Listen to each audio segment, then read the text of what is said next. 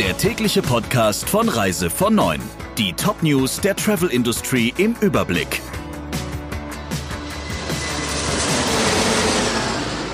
Mein Name ist Jennifer Hess. Einen wunderschönen guten Morgen. Die Bundesregierung lässt Zwangsgutscheine für Reisen endgültig platzen. Es hat sich lange abgezeichnet, dass Kunden bei abgesagten Reisen die Wahl zwischen Gutschein und Rückerstattung haben, die Annahme von Gutscheinen also nicht verpflichtend wird. Der Kabinettsbeschluss sieht jetzt vor, dass Reiseveranstalter ihren Kunden Gutscheine im Wert des Reisepreises anbieten können, wenn die Reisen vor dem 8. März 2020 gebucht wurden und wegen der Corona-Pandemie nicht durchgeführt werden werden konnten. Wer den Gutschein ablehnt, behält aber seinen sofortigen Anspruch auf Erstattung.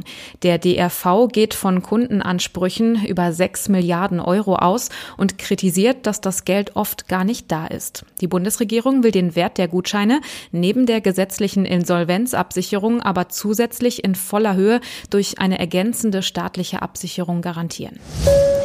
Kaum eine Fluggesellschaft zahlt den Fluggästen momentan den Ticketpreis für abgesagte Flüge zurück. Deshalb haben 20.000 Passagiere das Fluggastportal Flightride beauftragt, ihr Geld einzutreiben. Weil die Airlines sich stur stellen, zieht Flightride gegen Ryanair und Lufthansa vor Gericht.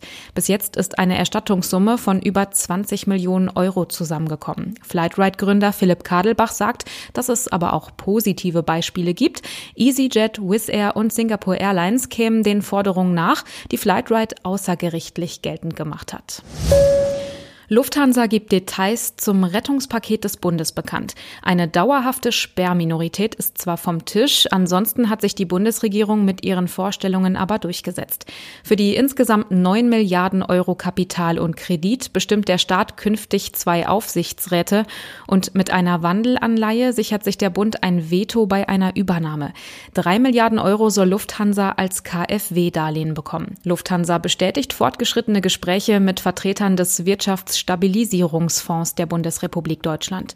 Über eine Kapitalerhöhung zum Nennbetrag wird der Staat in Zukunft wieder 20 Prozent des Grundkapitals der Lufthansa halten. Weitere 5 Prozent plus eine Aktie sichert sich der Bund durch eine Wandelschuldverschreibung.